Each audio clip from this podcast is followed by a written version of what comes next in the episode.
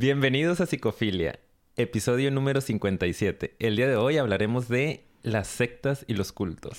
Y, entre otras cosas, analizaremos el caso de Jim Jones, un líder de una secta que en 1978 hizo que se suicidaran más de 900 personas, entre ellas 260 niños.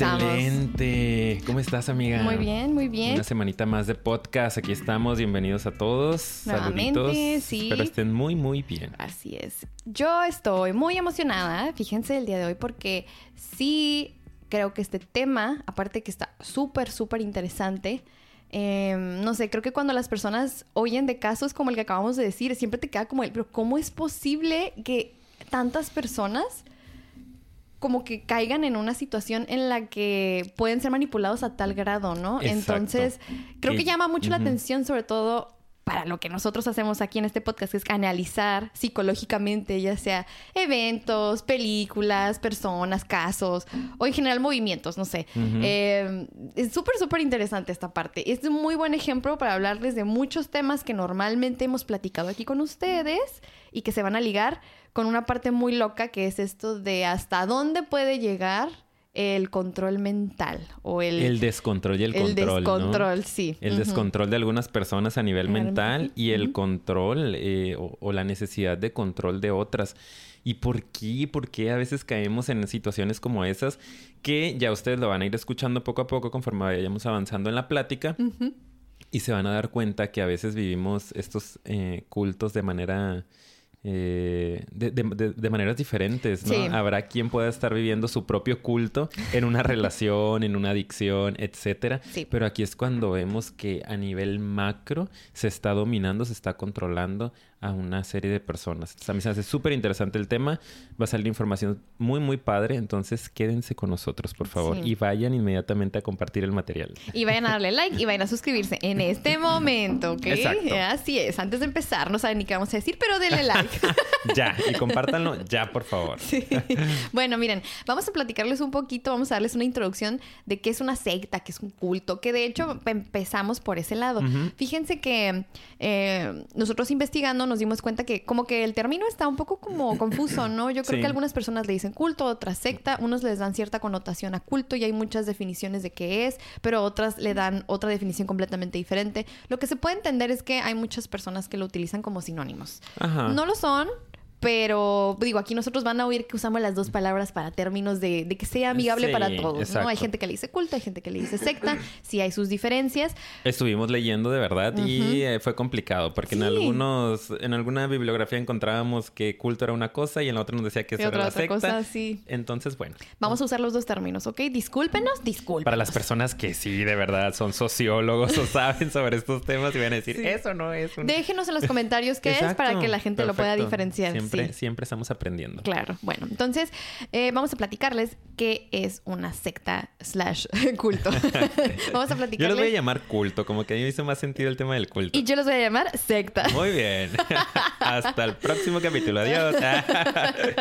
Entonces, vamos a hablarles de qué es. Miren, nosotros, y de hecho aquí es donde vamos a hacerles la primera recomendación. Alguna de la información la sacamos de un par de documentales. Entre ellos, el primero es uno que de hecho está en Netflix. Información súper accesible. Es un documental corto eh, dentro de la serie de los documentales que se llaman En pocas palabras. en pocas palabras. 25 minutos, ustedes vayan, véanlo. Padrísimo. Está bien accesible para quien quiera investigar un poco más. Y dentro de ese documental se nos, se nos hizo muy interesante que venía muy práctico, tres puntos claves para detectar si tú, eh, ya sea estás en una secta o más bien qué es una secta, como, qué componentes tiene. Ajá. Entonces aquí Como los tenemos tres los tres. elementos, ¿no? Componentes que tendría que tener para ser llamada secta o culto. Así es. Entonces vamos a empezar por ahí, que está súper interesante. Miren, fíjense, ¿eh? El primer punto que, que nos manejan es que tiene que haber un líder carismático. Ujú. ¿ok? De hecho, aguas, spoiler. Ah. spoiler, yo creo que aquí muchos caigan en cuenta que tal vez esto de las sectas, los cultos, es más común de lo que creemos. Solo que lo asociamos luego, luego con religión, ¿no? Y no necesariamente. Muchos sí son religiosos, pero hay otros que, pues, como otros que vamos a platicar, eh, no, no, no tienen que caer en esa onda Categoría. Ajá, exacto. Pero bueno, tiene que ser un líder muy carismático, evidentemente, porque pues tiene que movilizar a un grupo de personas. Tienden a ser personas autoritarias y que exigen ser venerados como una figura casi, casi divina. Exacto, Eso eso, es algo súper súper, interesante. Digo, lo vamos a volver a platicar ahí más, más adelantito. Eh, pero, de hecho, la manera en la que tiene de introducirse esta persona no es como una persona autoritaria, ¿no? Se llega a convertir en eso, pero normalmente es una persona que nosotros podemos ver desde afuera y podemos considerar que es alguien súper eh, carismático, una persona muy buena onda, una persona que tiene mucho que ofrecernos, que está ahí para ayudarnos, Sí. que esta se llega, se llega a ver como un padre, ¿no? O una madre, dependiendo del Claro. sexo de esta persona. Y que al final se va convirtiendo poco a poco en una persona completamente autoritaria Sí. y que, el- bueno, le sale el cobre, ¿no? Más adelante vamos a analizar un caso, como comentábamos al principio, eh, uno de los más dramáticos, yo creo, impactantes de la historia, en donde nos damos cuenta que al final esta persona, pues de bueno y carismático, no tenía no. mucho. mm, mm. Entonces, interesante lo que dices. Pueden que al principio parezcan ser personas muy buenas y de hecho la mayoría te van a manejar intenciones bondadosas, Traen un generosas. discurso, pero sí de Sí. salvar al mundo. Pero como también vamos a, a- a aclarar, la verdad es que de por sí, y eso sí quiero aclararlo desde ahorita, cualquier persona que tiene tendencia a ser líder, que le gusta ser líder, tenemos que admitir pues que son personas que se sienten cómodas siendo el centro de atención. Ajá. Si una persona no se siente cómoda siendo el centro de atención, es difícil que vaya a querer ser el líder de cualquier grupo. Y eso estamos hablando en características de cualquier líder. No quiere decir que todo líder es un sociópata, o sea, o es una persona desviada, pero, sí hay tener, elementos. claro, sí. cierto nivel de exhibicionismo, ¿no? Claro, que le gusta, que proyecta y tiene herramientas y habilidades sociales para ello. Entonces es bien difícil discernir y eso es lo complicado y es por eso que muchas personas dicen que todos podrían potencialmente caer de repente a una secta. Claro que unos muchísimo más graves casos que otros, a lo mejor hay alguien que ay, va a unas sesiones, le gusta y luego dice, wow, ¿no? Y otros que nunca pasan por estos filtros y de, se caen como clavado dentro de una de estas organizaciones. En cuanto ve la pequeña oportunidad, ahí va y cede todo, ¿no? Sí, entonces, bueno. Primer ahí, punto, tiene sí. que haber un líder. Exacto, Lo ahí. vamos a ubicar, vamos a saber quién es. ¿no? Sí, en este sí. caso podría ser Paulina, por ejemplo. Yo, sí, o claro. podría ser yo. Ustedes decidan. Sí, sí, sí. Yo nada más quería aclarar esa parte porque yo creo que es muy peligroso hablar ay, de las sectas porque de repente sí dices, hey, pero pues hay muchas, muchas personas muy carismáticas. Sí, pero por eso nada más hay que estar atentos a, a largo plazo qué es lo que realmente nos están dando. Es lo que quería nada más decir. ¿Ok? Ok. Bueno, segundo punto que manejamos, que manejan esta, este, en este documental Ajá, es, es el control mental. mind control. Sí. Muajaja, Otra vez. Me encanta Por mi favor, risa. un efecto ahí. Sí, de hecho yo creo que voy a conseguir una risita y le voy a decir aquí al productor, a ver, que- aviéntame la risa macabra. Súbele nada más. es el Sí. segundo punto. Dentro de una secta, para llamar nosotros algo, una secta, a un grupo, llamarlo una, una secta o un culto, tiene que existir el control mental.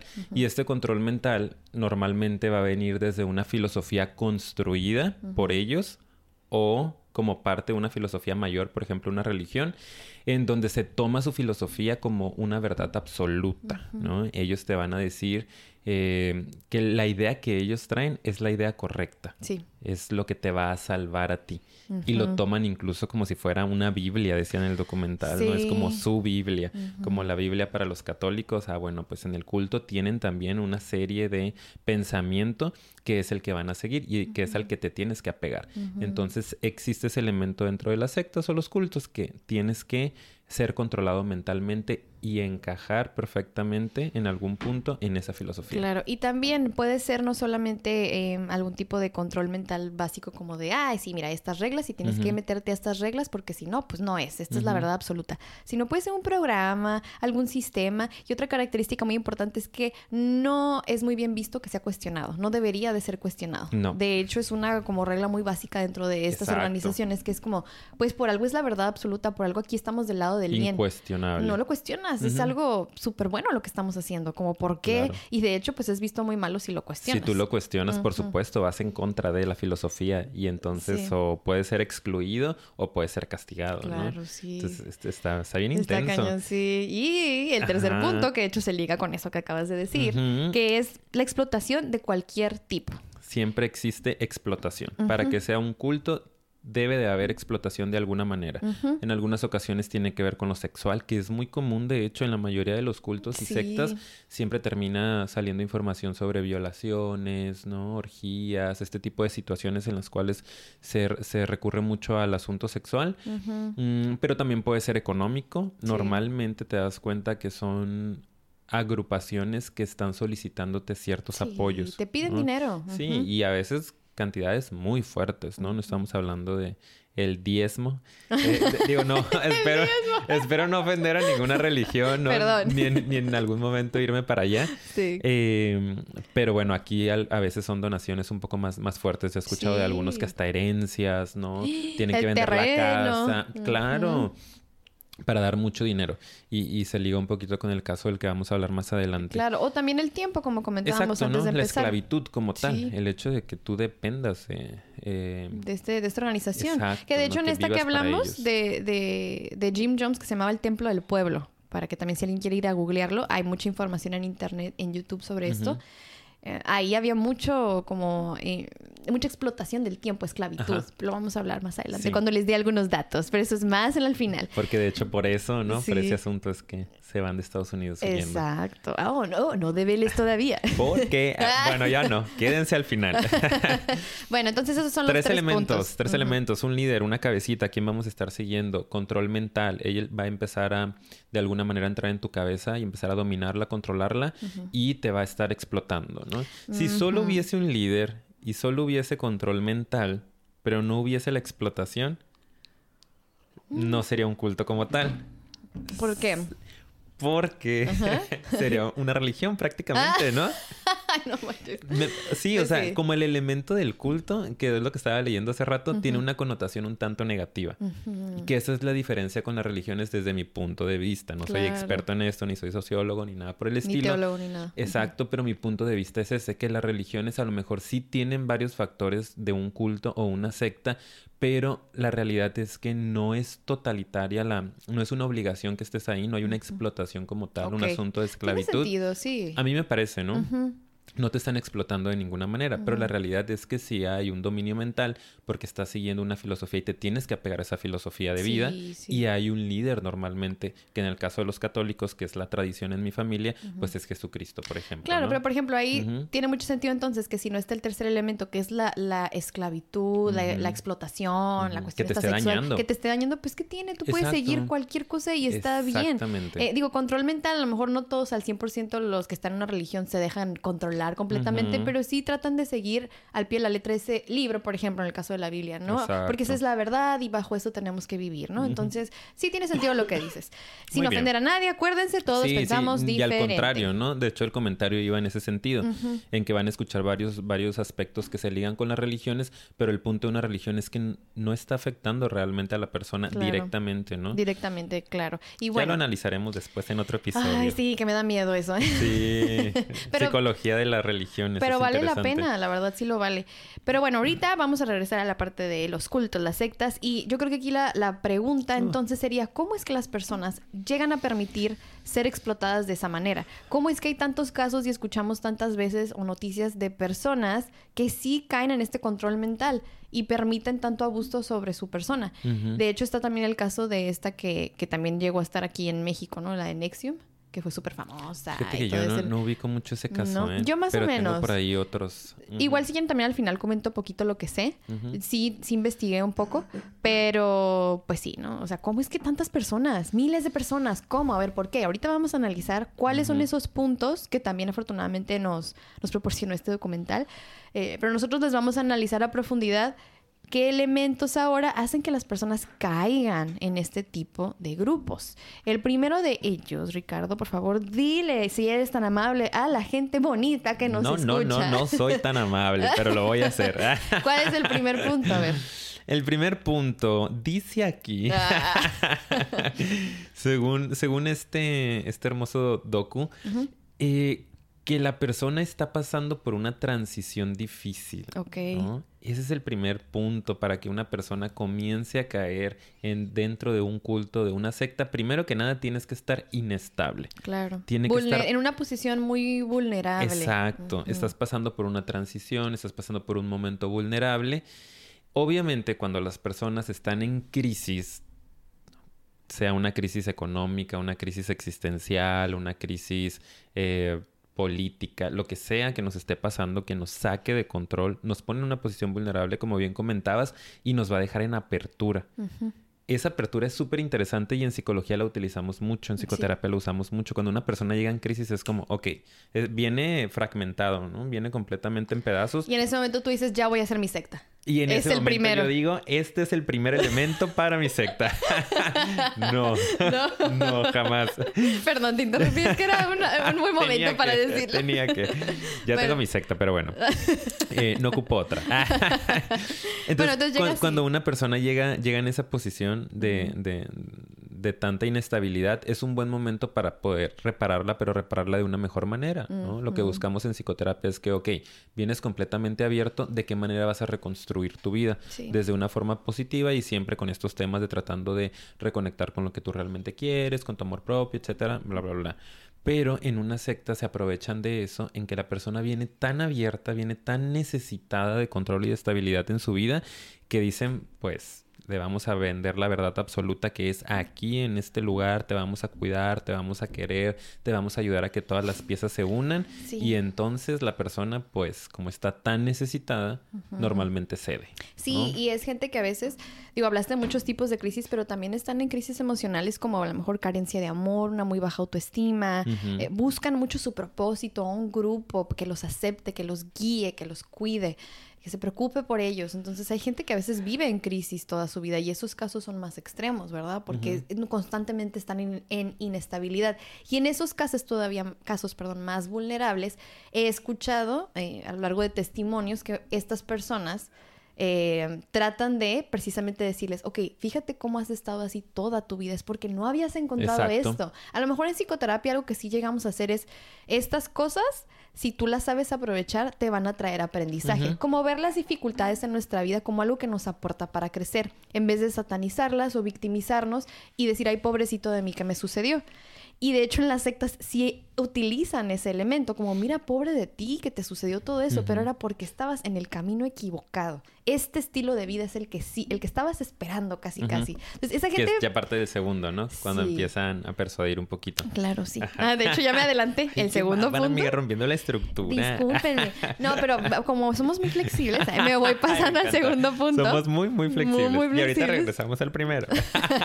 no, pero pues es parte de también. Ahorita lo platicamos. Entonces, eso se me hace muy interesante porque obviamente a mayor vulnerabilidad, pues pueden entrar, como comenté hace rato, muchísimo más fuerte, de clavado directamente. Y esta gente a veces es como si les llegara o lo describen como un despertar muy fuerte.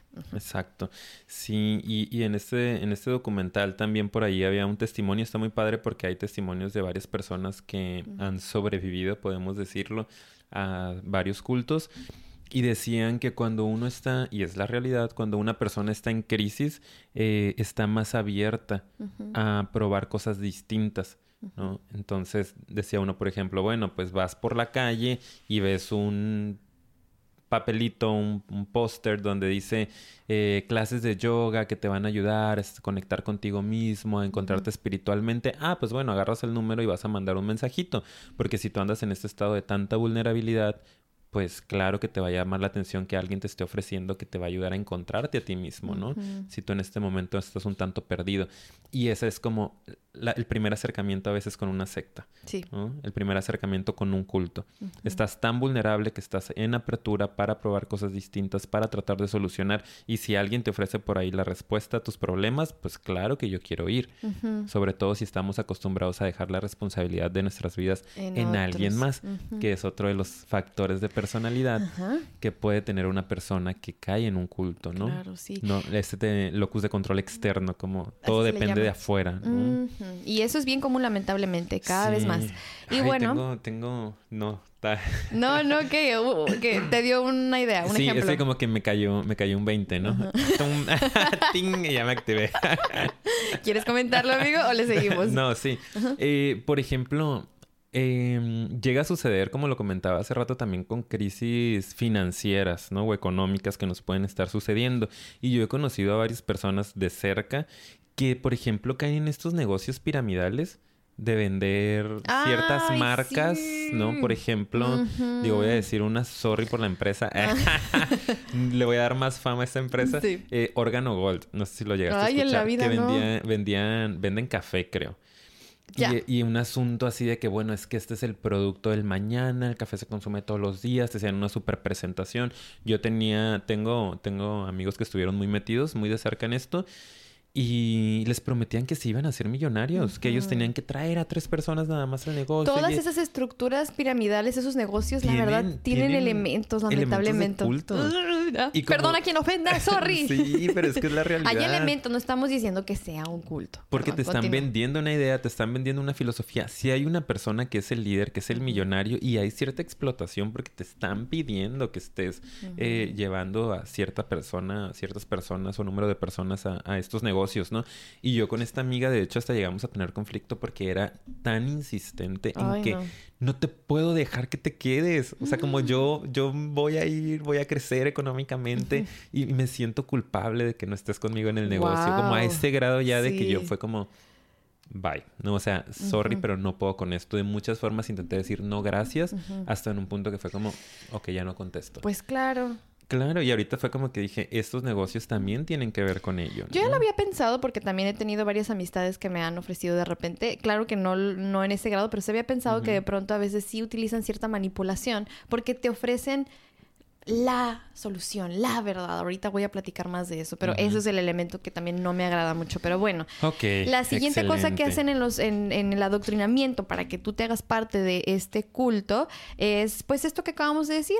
Mm, Como lo que hablabas de ya ese acercamiento y empiezan a hablarte bonito, como una fase de enamoramiento. Te empiezan a dar toda la mejor cara, como te lo venden, pero más relax. Te están persuadiendo de una Sí. manera muy sutil. Sutil, leve y te dicen todo lo que necesitas escuchar en ese momento. O sea, Obviamente un primer acercamiento no puede ser violento, no puede ser No. dramático porque eso sí alteraría tu estructura.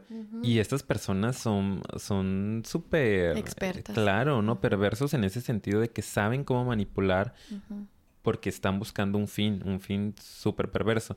Entonces se van a acercar a ti de una manera muy sutil. Hablando ¿no? del líder ¿eh? en particular, porque obviamente luego ya están los seguidores que en verdad lo creen. Exacto. Sí, lo creen. Pero hablando del líder, de que sí trae esta un poquito perversión, manipulación, y es como, es que yo necesito que estés a mi servicio. Sí, sí, sí. Y quiero más seguidores. Claro. Entonces te voy a hablar bonito y te voy a dar esa como venta, pero leve, ¿no? El siguiente punto, eh, para que luego tú ya caigas, es como que te empiezan a crear una nueva realidad. Te Ajá. empiezan ahora sí a vender el estilo de vida, pero como eso, como si fuera un cambio que tú vas a hacer, como para, pues lo acabo de decir, para toda la vida. Por eso es una creación de como otro universo, como si te pusieran como otros lentes o otra visión del mundo para que tú empieces a interpretarlo a través de eso. Y realmente comienza a haber una, una distorsión, ¿no? De, de la realidad. O sea, las personas creen que el estar ahí realmente eh, eh, es lo único que existe, Ujú. ¿no? Y- Sí, es lo que hay. Y de hecho aquí yo es lo que iba a comentar, que a mí me parecía muy similar a lo de a lo que comentabas de estos sistemas piramidales, que lo que siento que, que ayuda a que las personas caigan en esta nueva realidad y como que ahora sí digan, sí, claro, es ese elemento de que yo tengo la solución. Yo tengo como que esto es como lo que tú necesitas, la verdad absoluta y todo como que ya va a crear un sentido si haces esto que te estoy diciendo. Es lo que estabas esperando. Y aquí estamos, nos has encontrado. ¿Cómo no lo vas a aprovechar? Y no? ve, mira, aquí está caso de éxito de esta persona. Él venía de las drogas y hizo todo esto y ve dónde está ahorita. Y este otro amigo, y te empieza así como a, pues obviamente a dar una A introducción. enamorar, por Ajá, supuesto, A este nuevo universo de la secta, Son del grupo. súper seductores. Acuérdense que son narcisistas, ¿no? Son personas Sí. expertas en seducción. Saben cómo manipularte, saben cómo encantarte. Son encantadores. ¿no? Claro, y es como que este problema tienes, esta es la solución a tu problema. Yo la tengo y yo te voy a ayudar, Paulina. Gracias, de verdad Ricardo. vas a estar muy bien. Ok. Solo tienes que darme tu dinero. Todas y tus nada más. tarjetas. y ustedes también pueden ser parte de eso. Bien loco, güey. Así de que...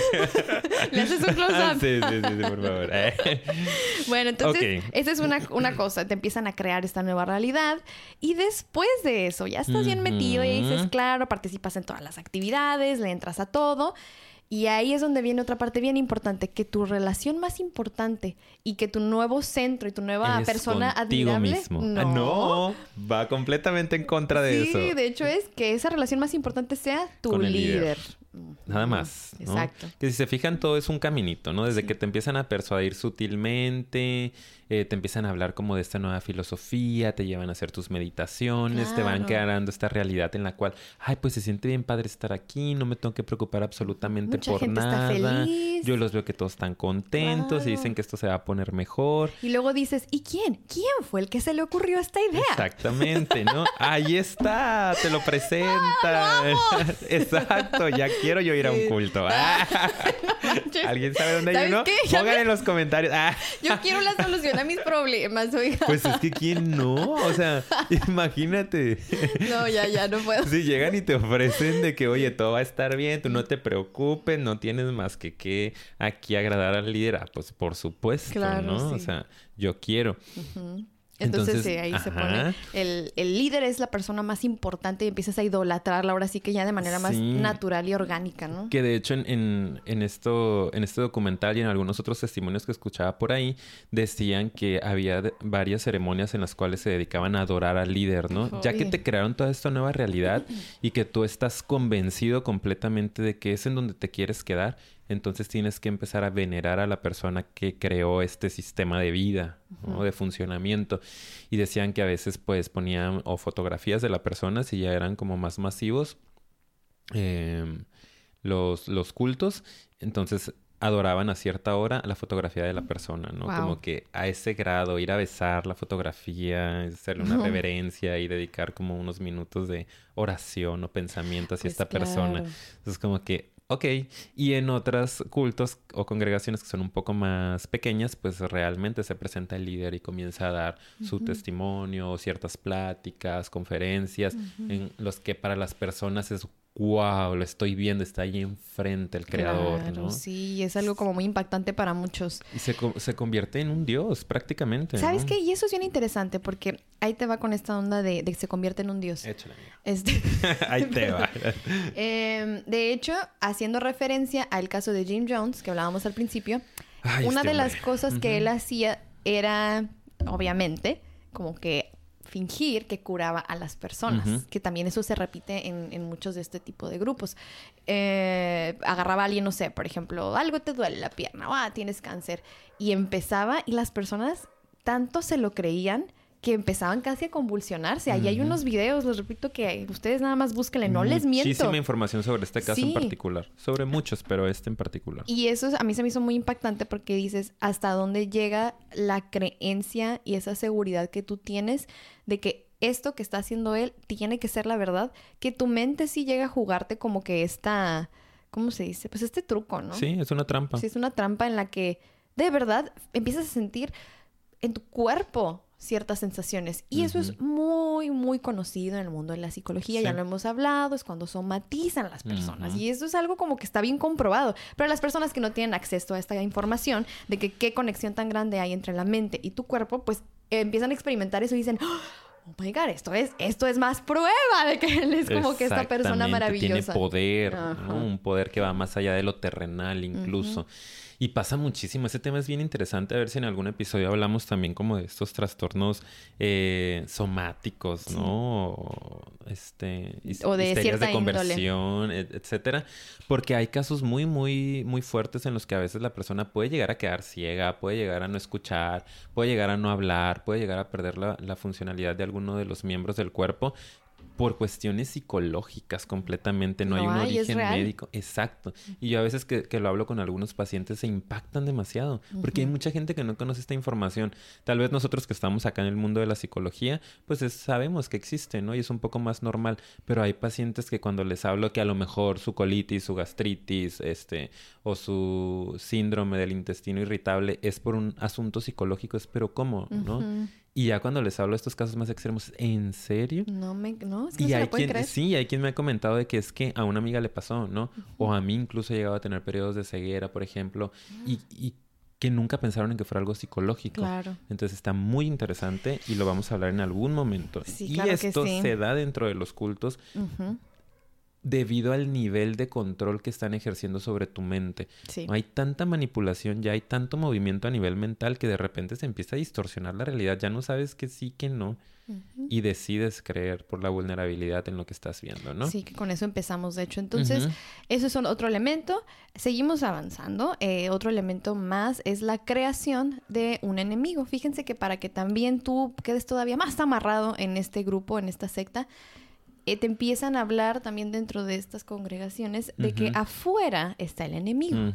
Que cualquier persona que no piense como, eh, como nosotros, ¿no? Como los del grupo, que no esté viviendo bajo este estilo de vida, que no esté de acuerdo con cómo nosotros vemos las cosas, pues está mal. Y Es no solo está mal, es el enemigo, exactamente. ¿Y por qué? Fíjense qué conveniente.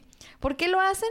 Precisamente para que sea más difícil salirte de ahí. Porque entonces cuando la gente que, que te conoce de afuera u otras personas, tus seres queridos, empiezan a cuestionarte, a ti ya te anticipó el grupo que van a querer a lo mejor cambiarte y ellos son los que están mal. Entonces tú trata de traértelos y si no quieren, aléjate. Y te aíslan de todas estas personas que pudieran llegar a darte luz para que te salgas de ahí. Entonces, pues qué conveniente es que Claro. esto esté y se repiten todos estos grupos de los que les hablamos. Es impresionante cómo los aíslan. Es, es todo un procesito. Obviamente, si al principio llega el líder y te empieza a decir esto, como no le hagas caso a tu mamá, no le hagas caso a tu papá, no le hagas caso a tus amigos, ellos no, no te quieren, no- pues no le vas a creer, ¿no? Pero si ya después de toda la persuasión que ha ido llevando, te ha ido creando esta falsa realidad en la cual todo está súper bonito, de repente te dice, oye, ¿no? los que están allá afuera, que te critiquen, son tus enemigos porque no quieren verte bien, porque ellos de hecho nunca te han querido, porque bla, bla, bla Sí. pues uno a veces ya en ese punto empiezas a creerle, ¿no? Y si es cierto, tú sí me quieres, ellos no me han querido. Y ya los vemos como enemigos. O sea, qué triste. Sí. Y, y me tocaba ver testimonios de mamás, ¿no? Es que yo veía a mi hija perdida, pero no podía hacer absolutamente nada. Ujú. Sabes que eso lo hacen mucho y también, sorry si estoy defendiendo a Ujú. alguien en la cienciología, por ejemplo. Hay muchas personas que alegan que eso es una secta, que no Ajá. es una religión. Ellos dicen que son una religión. Las religiones modernas, Ajá, ¿no? Otro pero rollo. en Ujú. verdad, y si ustedes se meten a analizar sobre ese tema, a quien le haya gustado ahorita y quiere, "Oh, ahorita le voy a entrar, váyanse a ver algún tipo de información sobre la cienciología, está muy impresionante. Entonces, bueno, nada más quería porque ellos aíslan mucho, eso es un elemento súper importante Sí. dentro de su adoctrinamiento. Y bueno, tenemos aquí otro punto más, que es pues uno de los más importantes, que también yo creo que conectas mucho con eso como ser humano, porque so- el ser humano es un ser social. Ajá. Entonces traemos muchos instintos incluso de supervivencia que nos orillan a tener que estar como pues pertenecientes a un grupo y que te dejes influenciar muchas veces por esa presión. Entonces ese es el elemento del que vamos a hablar ahorita que es la presión social. Exacto. Obviamente que si tú te sales un poquito, empiezas a cuestionar, como que, ah, ya te, te, te estás empezando como que a, a distor... Bueno, como a crear más bien ya una duda. Entonces las personas empiezan como, no, es súper mal visto, te castigan, te, pues te pueden llegar a ofender, te pueden llegar a... Incluso a violentar como Exacto, tal, es ¿no? lo que iba a decir. O sea, ya en ese punto cuando hay ciertos elementos que están tan convencidos de que esa realidad es absoluta, es, es radical, y uno de ellos empieza a dudar un poco, entre todo el grupo lo jala, ¿no? Sí. Es, si te vas, casi que sales en como cadáver, ¿no? Sí. Realmente, como no nos vas a traicionar, pues. No, no te vas a ir y no nos vas a traicionar. Entonces, si te vas, te vas a ir herido y bien amenazado de que no puedes hablar. Sí. Y si no, pues vamos a convencerte de que te quedes como tengamos que convencerte. Acuérdense que estos fenómenos de la presión social eh, están bien interesantes. Hay muchos experimentos, muchísimos. Ajá. De hecho, antes de comenzar a grabar estábamos hablando de acerca de a lo mejor analizar alguno, porque hay muchos muy famosos. Y a lo mejor ahí ahorita no quisiera empezar a ejemplificarlos porque siento que luego nos vamos a meter en otro tema. Ay, sí. pero Se nos yo- va el tiempo. Pero yo creo que es importante que aclaremos que todos somos vulnerables a la presión social, precisamente porque está muy instintiva en nosotros. Exacto. Y de hecho, muchas cosas de las que hacemos tal vez tienen que ver con, con ciertos condicionamientos sociales, ¿no? Claro. Muchísimas de las cosas que hacemos. Que a veces ni Sí. siquiera nos cuestionamos por qué estamos haciendo eso. Hay gente que tiene, por ejemplo, no es por ofender, pero... Todo el episodio no, es, por ofen- ofender. es que son temas delicados. Sí, sí. Eh, pero, por ejemplo, gente que tiene yendo toda su vida los domingos a misa y Ah, ya me ofendí. ya, ya, ¿no sabes qué, no. Ricardo? Aquí se acabó el proyecto. No puedo. Bye. Seguimos con el podcast de Ricardo. Es cierto, es cierto, continúa. Y que a lo mejor nunca se ha cuestionado por qué está yendo a misa, ¿no? ¿Qué es lo que le gusta de esa religión, en el caso de la católica o de cualquier otra religión? O, u otro montón de cosas que estamos haciendo de una manera súper eh, social. Sí, claro. Eso es muy, muy interesante. Súper. Una vez pusieron un experimento ahí en, en Facebook de que la gente entraba había, por ejemplo, cinco personas en una sala, llegaba una chava, se sentaba, sonaba una alarma cada minuto y todos se paraban y luego se sentaban. Y ella al principio como que se les queda viendo y dice como que, ok. Y al otro minuto, pues ella se para y se sienta junto con ellos. Ay, no. Y así van- se van yendo, ¿no? Como que los van citando uno por uno, va llegando gente nueva que nos hagan el experimento y siguen haciendo eso. Incluso cuando ya no hay nadie de los que iniciaron en esa sala, ya quedan puras personas que llegaron después y que no son parte del experimento, se siguen parando cada minuto cuando sale la alarma y sentándose. Y eso nos no. sucede bastante. Yo tengo otro, voy a comentarlo Ay, es que brevemente. no puedo, no, digo, muy padres. Está muy padre. Hay otro. Eh, luego yo creo que les voy a dejar aquí el link eh, cuando lo encuentre, porque ese sí está en YouTube. Hay uno que es de un experimento en el cual igual está un grupo de personas en un, no sé, en una habitación, ¿verdad? Entonces entra esta persona del experimento y está bien curioso porque a esta persona le dicen, ah, tienes que llenar una forma. Supuestamente, no recuerdo con qué pretexto la llevan, si ah, es una entrevista de trabajo Ajá. o algo, ¿no? Y vas a estar con un grupo de gente y luego te vamos a mandar a hablar. Ok, entonces todos están llenando su forma, ¿no? Y por eso que son como 10 personas. Y en eso, debajo de una de las puertas, porque hay como dos accesos, como una salida Ajá. y otra como que puerta ahí al lado, empieza a sonar como una alarma de humo y empieza a salir humo. Ok. Así un montón de humo, un montón de humo.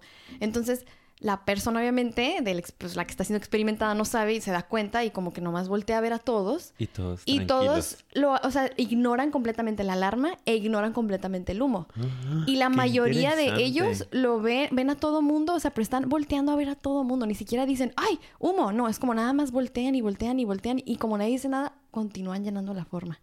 Unos Wow. pocos por ahí, Se- sí como que le dicen al de al lado. Entonces, cuando eso llega a pasar, los de al lado, los del grupo, tienen como que em, instrucciones de decir, ay, no te preocupes, nos dijeron que nos quedáramos aquí y que iban a mandarnos a hablar, no nos podemos mover. Tenían instrucciones de decirle esto al Ajá. sujeto prueba. Sí, sí, sí. Y como que la gente se quedaba. Y hubo nada más una persona que sí se salió. Hubo uno que se andaba saliendo y se regresó. O sea, de que increíble con la presión social. sí. Y hubo un caso de, o muy, muy sonado, de una persona, por eso hicieron ese experimento, de, digo, de un incendio que hubo en un restaurante y que mucha gente se quedó ahí, se, se murió porque no se querían salir, porque pues querían pagar la cuenta. ¿Cómo se iban a ir sin pagar? No es cierto. Eh, caso real, señores, caso real. Wow. Como esos, hay muchos experimentos todavía más famosos Sí. y más intensos que después les vamos a Sí, compartir. disculpen, disculpen esa intervención, pero es que está buenísimo ese experimento. No, o sea, la sí, gente sí. llega hasta morir y por eso vamos a hablar del caso de Jonestown, de Jim Jones.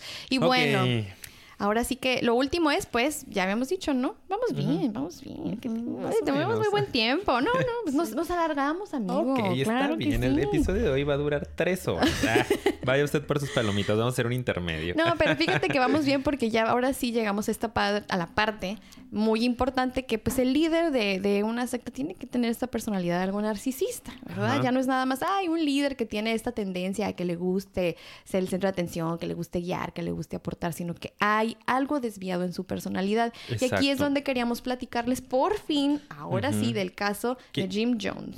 Que agrego ahí un poquito nada más que la personalidad de sociópata narcisista, ¿eh? No nada más con el narcisismo. Muchos tenemos elementos de narcisismo. Eh, eh, estas ganas de, de- de ser visto, ¿no? De ser escuchado, de em, propagar un mensaje por el mundo. Pero aparte, estas personas traen el asunto sociópata, ¿no? En el cual lo que están haciendo, promoviendo, va en contra de las normas eh, sociales, o del bienestar social. Y es cuando ya estamos hablando de que corremos peligros, porque nos, Sí. nos va a poner en, en una posición complicada. Porque estas personas carecen de empatía, que ese es un elemento muy importante De para que entren en, este ¿no? cata- ajá, en, esta, en esta categoría.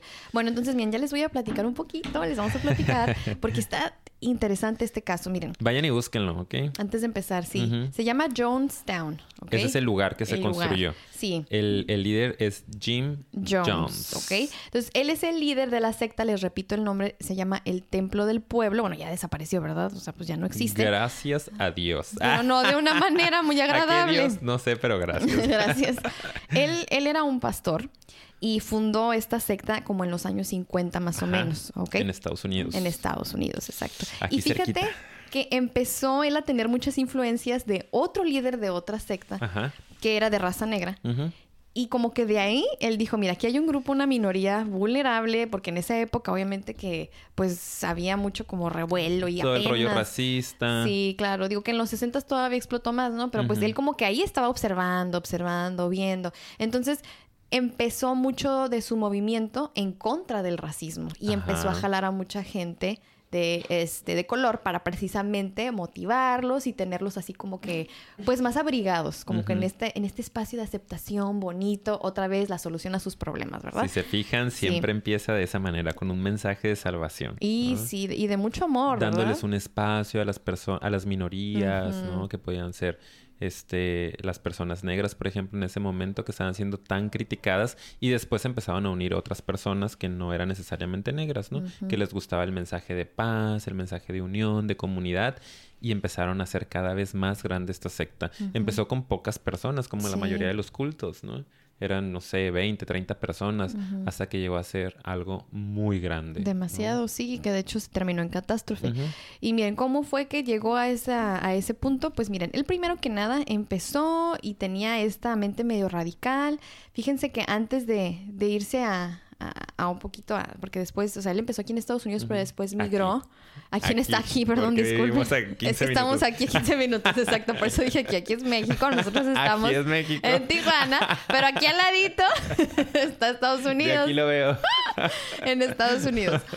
Eh, más adelante migró a, a otro país, pero está bien curioso porque ahí tú ves los primeros focos rojos. O sea, él empezaba un grupo en una ciudad y luego empezaba a tener mala fama, gente se salía, la prensa empezaba a tener como un poco más de atención y. ¡pum! se mudaba de ciudad.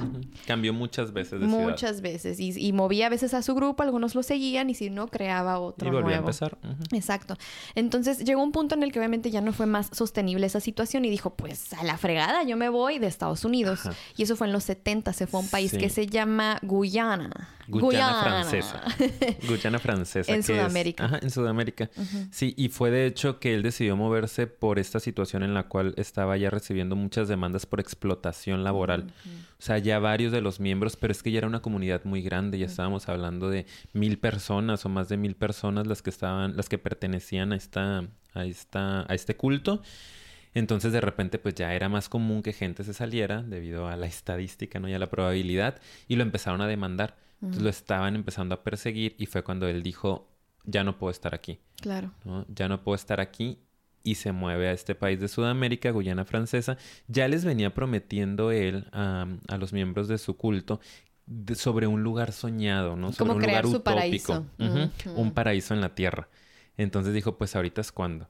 Se fue a Sudamérica y compró en Guyana, que es tierra muy barata, o era tierra muy barata en aquel momento, compró muchísimas, no sé cuántas hectáreas eran, pero era muchísima tierra. Obviamente con dinero que les había robado Claro. a todos sus seguidores, ¿no?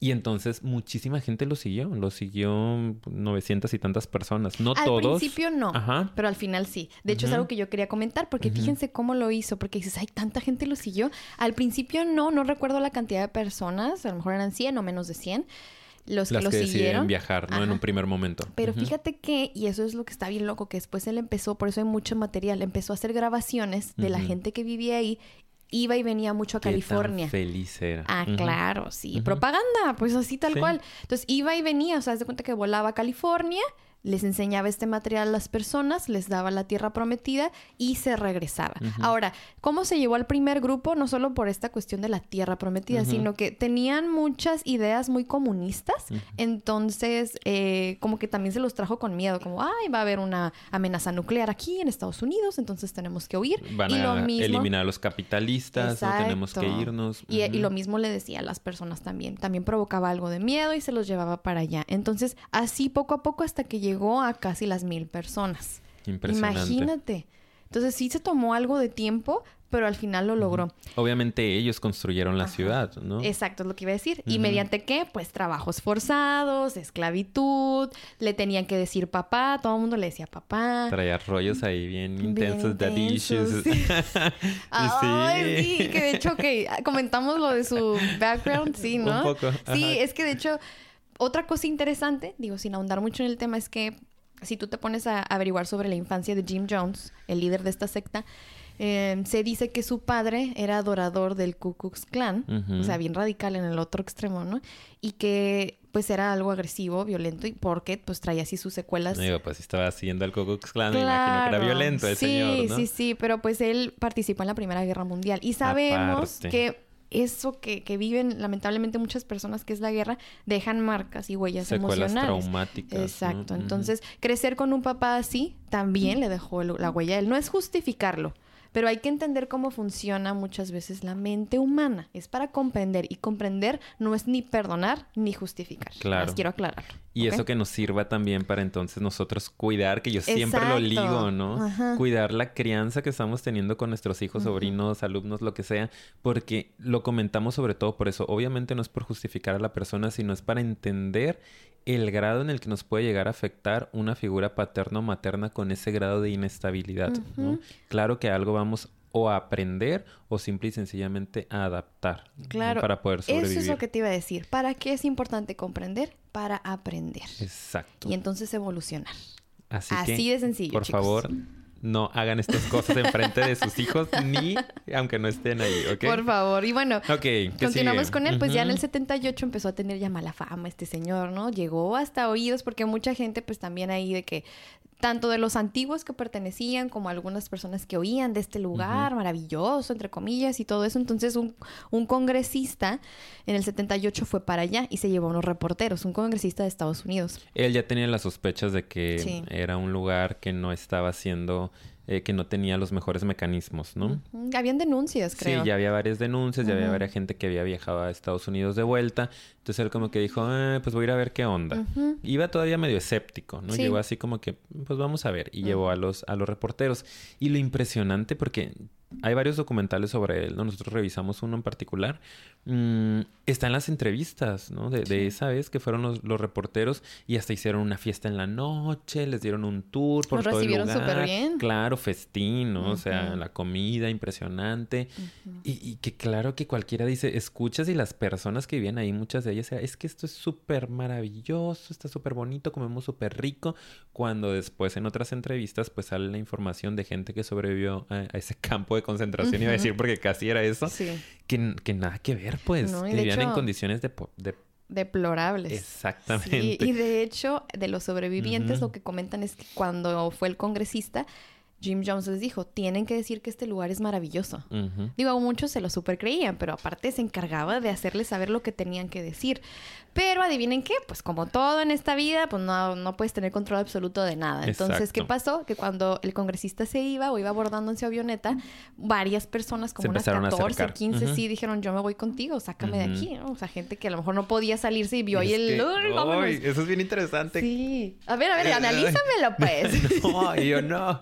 Es que es muy interesante porque le decía a Paulina, de hecho, hace rato, de, de- eh, antes de empezar, que veía la foto de este señor, ¿no? Del Jim Jones. Y le decía, oye, es que vele la cara. Con solo verle la cara, yo sé que es un sociópata.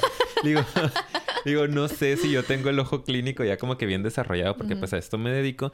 Pero para mí es como muy fácil verlo y decir, obviamente trae una bronca la mirada que tiene, ¿no? La- Claro. todo Trae una su bronca. No lenguaje. estamos diciendo que puedes diagnosticar en una mirada. Pero algo puedes percibir. Te como, das ver, cuenta de una personalidad que no es normal, vamos a decir, ¿no? Ya sabemos lo que significa normal. Algo no te cuadra. Exactamente. Entonces, cuando se hace esta visita con los medios, había muchas personas que tenían cara de, de- de auxilio, ¿no? Y yo vi esos, esos momentos, esas grabaciones de la fiesta de la noche, y para mí era un tanto fácil darte cuenta que las personas estaban como pidiendo auxilio con la, con la mirada. No todos, pero sí había personas que ya estaban empezando a dudar de querer estar ahí.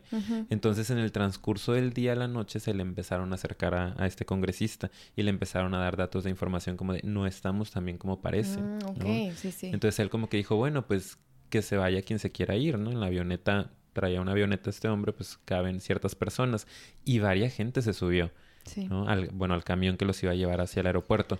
Entonces ahí es donde viene lo interesante. Claro, ¿no? sí, porque en ese momento ya Jim Jones eh, empezó a decir, no, pues estos son traidores, y obviamente había gente súper seguidora de ellos, entonces cuando se estaban subiendo, uno de los que era muy fiel seguidor, se subió fingiendo que él también se quería Ajá. ir, y cuando estaban abordando, no sé si ya estaban adentro, soltó así de que a balasearse a todos, incluyendo el congresista, los periodistas, Y llegó también una camioneta al aeropuerto con más gente que venía ya de la, del lugar. ¿cómo? O sea, Ajá. se vino un camión que los trajo al aeropuerto Ah. y atrás se vino una camioneta siguiéndolos también con más gente para asesinar al resto, porque eran Ah, bastantes. Ok, pues. sí, pues sí. O sea, total de que se agarraron de que ahí complot, dice, y mataron a la gente. Pero fíjense que algunas de las personas que querían huir, sí, es como que se metieron a la selva en ese momento y aprovecharon para huir y fueron rescatados a los días. Ujú. Entonces, esos son Súper algunos de los que contaron su historia. Sí, es impresionante porque gracias, o sea, sí y no gracias, ¿verdad? Pero qué bueno que, que sucedió ese momento porque pudieron huir, ¿verdad? Al final sí lograron escapar. Y bueno, ¿qué fue lo que pasó en ese momento? En, a unas horas de ese incidente, ¿ok? A unas horas de haber asesinado al congresista y ver eso, pues obviamente Jim Jones dijo, pues obviamente que esto va a acarrear un problema. Se acaba de asesinar a un, a un congresista y rapidísimo le dijo a todo el mundo, así como que los juntó y les dijo que nuestra congregación está en peligro, ha llegado el momento. Ah, porque cabe aclarar, ya había hecho él muchas eh, pláticas, incluso como simulacros de Prácticas este de- suicidio colectivo, que él le llamaba revolución, creo. Claro. Entonces les dijo, ya es el momento, lo vamos a hacer, porque como estas personas llegaron a atacarnos, entonces tenemos que hacerlo. Empezó a super lavarles el coco de que este es el momento que estábamos esperando, seremos unos mártires al fin, este movimiento va a abarcar para siempre y nos vamos a ir a otro nivel, no es la muerte. Y pues empezó a entregarles a todos en su bebida, bueno, unas bebidas con cianuro, que es un veneno obviamente letal. Y lo más triste de esto es que se lo dieron a los niños también. A todos, a, A todos, los que estaban ahí. No hay hubo grabaciones, está medio fuerte, obviamente, pues hay precaución para quien quiere escuchar. Quien sea un tanto sensible, mejor Mm. ni lo vea. Nada más Claro. escúchelo de nosotros. Sí, sí, que, que pues obviamente ahí se ve como hay enfermeras que están repartiendo, que están dando indicaciones a los niños, a los sí, fue papás. muy triste. Fue horrible y la gente así de que, ok, y adivinen qué, pues todos se lo tomaron, todos se murieron y dirán ustedes, Jim Jones también yo creo que se lo tomó, ¿no? Pues fíjense que no se lo tomó. Porque tonto no era. No, claro que no, pero sí murió.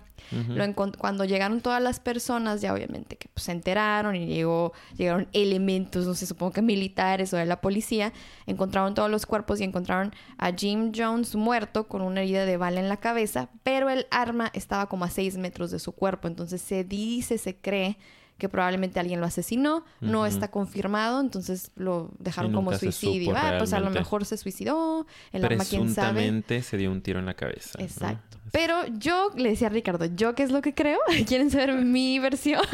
la A que yo me inventé. es que yo lo que pienso es, ya traía un patrón de conducta de huir, de, ok, cierro porque pues están en mi contra, me voy a otra ciudad y empiezo otra vez. Y eso lo hizo varias veces. Obviamente esto era otro nivel porque ya era un estilo de vida, muchísimas personas a su cargo, otra ciudad entera. ¿Cómo vas a empezar desde cero? Pues mátalos a todos. Yo supongo que eso fue lo que pensó. No estoy diciendo que eso es lo que tienes que hacer. Y para él era como a lo mejor muy sencillo decir, ok, ¡fup! borrón y cuenta nueva porque esto que dices estuvo más grave, pues se tiene que ir a otro país. Y pues ahí está la situación, que nadie lo conociera. Ajá. Entonces, Yo, sin- sí. yo siento que le digo, mi versión ahora, la mía. Ah, ¿no? pero, pero me faltó el final de mi versión. Espérate, espérate. Y yo que pensé que uno de sus muy fieles seguidores se tomó el cianuro y dijo, hey, ¿no te lo vas a tomar tú? y él dijo, no. y yo, Yo creo que ahí ya lo, pum, lo mató alguien más y luego ya se murió esa persona. Yo creo. Yo siento que le dio miedo, fíjate. Yo no, no, no, no creo que hubiese podido creer que iba a sobrevivir o que iba a poder huir, ¿no? Yo siento, este, creo esa parte, como que vio que todos se lo estaban tomando, que era algo que ya estaba planeado desde hace muchísimo tiempo porque tenían las cantidades de cianuro y todo el rollo. Em, y como que se lo empezaron a tomar, se quiso como que primero asegurar de que la mayoría se lo estuviera tomando y luego él como que le ha dado miedo y haber ¿Tú dicho, crees? ¿sabes qué? No, o sea, no me quiero Sí. morir. Y alguien seguramente se dio cuenta que trataba de huir y tras. Claro, no, y obviamente, nada más quiero aclarar algo, ¿eh? no es que quiera sonar muy insensible, pero me río porque obviamente me da coraje con ese tipo. No Sí, es risa no. de todas las demás otras personas. Obviamente que eso fue una tragedia. Pero imaginarme cómo este seguro estaba huyendo como cobarde, obviamente que me da risa, ¿verdad? Porque pues es lo único que me puede generar. O sea, como que qué triste que él orilló a tantas personas, Sí, incluyendo no. niños, 260 niños. Este es un dato real. ¿Ok? Obviamente los niños, eso sí es, es un asesinato, ¿verdad? A los otros fue una manipulación porque lo tomaron por su propia voluntad, pero a los niños se les fue forzado. Y de hecho, una de las eh, sobrevivientes de esto decía, eh, imagínate, ¿no? Los papás al ver que sus hijos ya habían muerto porque ellos se lo tomaron primero, Mm. es cómo van a regresar a los Estados Unidos con esa culpa en sus cabezas de saber que sus hijos se murieron ahí al lado, los vieron morir por tomarse esta sustancia. Pues claro que todo el mundo se lo tomó también, ¿no? O sea, todo el mundo dijo como, ya valió. Sí. O sea, ya mataron a los niños que fueron los primeros, entonces pues ya nosotros lo tenemos que hacer. Y las tomas son impresionantes, ¿no? Tomas aéreas de, de, de ese lugar, eh, Johnstown, y pues toda la gente, ¿no? Tendida en el piso. Tendida Es en el muy piso. feo, muy triste.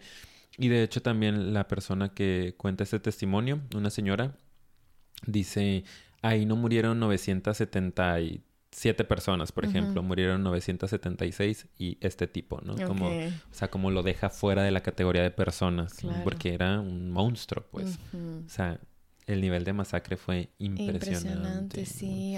Bueno, pues miren, Ay, obviamente, qué cosas, ¿por qué ¿no? estamos hablando de ay, hoy mi obviamente? Lo dije tres veces o cuatro mil. Claramente. Llevo el Ah, registro aquí. Claramente, voy a hacer una variación. Eh, estamos Llevamos Casi hablando. una hora, amiga. Ah, ya, pues ya estamos terminando. De hecho, estoy a punto de dar la conclusión. Yo ya ¿Por voy a cerrar, va a decir. Yo, Yo ya voy ya a voy a cerrar el cerrar. capítulo. Yo lo que quería decir es que estamos hablando de él y de este caso y de esta situación como ejemplo de lo primerito que hablábamos, de analizar por qué las personas llegan a, formar parte de estos grupos, por qué es que luego son tan radicales, qué hay detrás de la psicología de ellos y de los líderes. Entonces ahorita llegamos al punto en que les estamos contando, esto es un caso real y puede llegar a extremos que tú no te puedes imaginar. Entonces, el- la razón por la que queremos platicar de este tema es porque todos podríamos de alguna manera ser vulnerables, tal vez no a llegar a ese extremo, pero de entrar en una situación de este tipo en la cual puedas ser víctima de manipulación. Digo, ya lo hemos dicho, a lo mejor en tu pareja, con tu familia, obviamente este es un extremo, pero vean que hay cosas y hay características en los seres humanos que nos hacen vulnerables y propensos a, ma- a ser manipulados. Entonces, para mí eso es una cosa muy importante una de mis reflexiones, ¿verdad? Sí, sí, yo también creo que nada más eh, nos sirvió mucho el último caso para poder ilustrar la magnitud a la que se puede llegar de, de estos cultos o estas sectas y sepan que no es el único, ¿eh? Como ese hay muchos. Muchos De casos. esa magnitud también incluso, que a lo mejor no han acabado en tragedia como tal, pero que aquí, ahora, en este momento de la historia, hay muchísimo, muchísimos cultos, ¿no? Eh, muy protegidos algunos. Entonces, pues que hay que tener mucho cuidado a quién estamos siguiendo, a quién estamos idolatrando, ¿no? Porque nos Ujú. estamos dejando llevar. Y lo que siempre hablamos mucho en, en este espacio, en este podcast, pues es esta parte en la cual mm, toma el control de tu vida por ti mismo. ¿no? No, tiene que ser en base a lo que otros estén sugiriéndote o lo que otros estén pidiendo o incluso en esos temas de la comparación, de poder pertenecer necesariamente a un grupo, sino que primero te encuentres tú y sepas tú qué quieres por ti mismo, no un asunto de autoconocimiento, eh, aprender a tomar tus propias decisiones y entonces decidir si quieres de alguna manera pertenecer a algún grupo que te dé paz, que te dé armonía, pero que estés muy en contacto de en qué momento ya te puede estar agrediendo, puede estar eh, agrediendo tu dignidad, ¿no? Que te puede- humana, claro. Exacto. Y yo lo que también quiero agregar, en parte de mi conclusión, es que yo no creo, en mi opinión, que ninguna conducta de fanatismo sea saludable Exacto. bajo ninguna circunstancia. Y de hecho bromeábamos con esto hace rato, ¿verdad?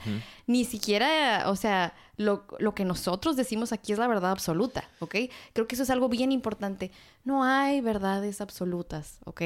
No hay verdades absolutas. Cada uno de nosotros tiene su realidad, su manera de ver las cosas, de interpretarlas, de vivirlas.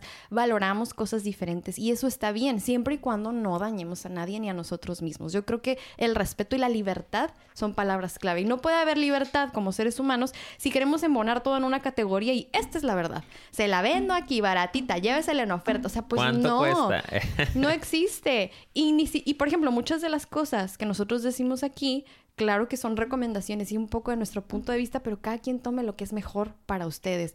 Nadie tiene la verdad absoluta. Y cuestionense. Yo creo que de las cosas que más aprendí en la escuela o de los profesores que más admiro son los profesores que nos invitaban a cuestionarnos, ¿no? Y nos decían tal cual. Eh, porque creen lo que yo les digo. O sea, incluso esto que yo les estoy diciendo. Cuestionense. Eh, sí, o sea, a lo mejor es una idea que yo nada más traigo y que yo nada más dije ahorita y ustedes ya la van a comprar y van a vivirse desde ello. O sea, vayan y busquen, vayan y lean y también cuestionen lo que leen. Claro. Y busquen diferentes fuentes y construyan su propio criterio. Lo que les haga feliz. Exacto. Y a eso me refería con eso. O sea, pues también nosotros, lo que estamos diciendo aquí, cuestiónenselo todo. Qué Desarrollar padre, qué pensamiento crítico, reflexivo. No se vayan con nada de lo que les vendan. Ustedes construyan su propio bienestar. Sí. O hay que hacer una secta tú y yo de amor propio, obsesión por conectarte contigo ¿Por qué no? Vamos a empezar. Ay, no, iba a decir algo muy feo, pero no No, lo no, no, no, lo digas. Luego mis chistes son muy fuertes. Muy negros. bueno, pero no, ya, en serio. Busquen su propia paz mental y hagan lo que ustedes quieran, ¿ok? Eso es lo más bonito, ¿ok? Viva la libertad. Sí. Bueno, entonces, ahora sí. Adiós. Eh,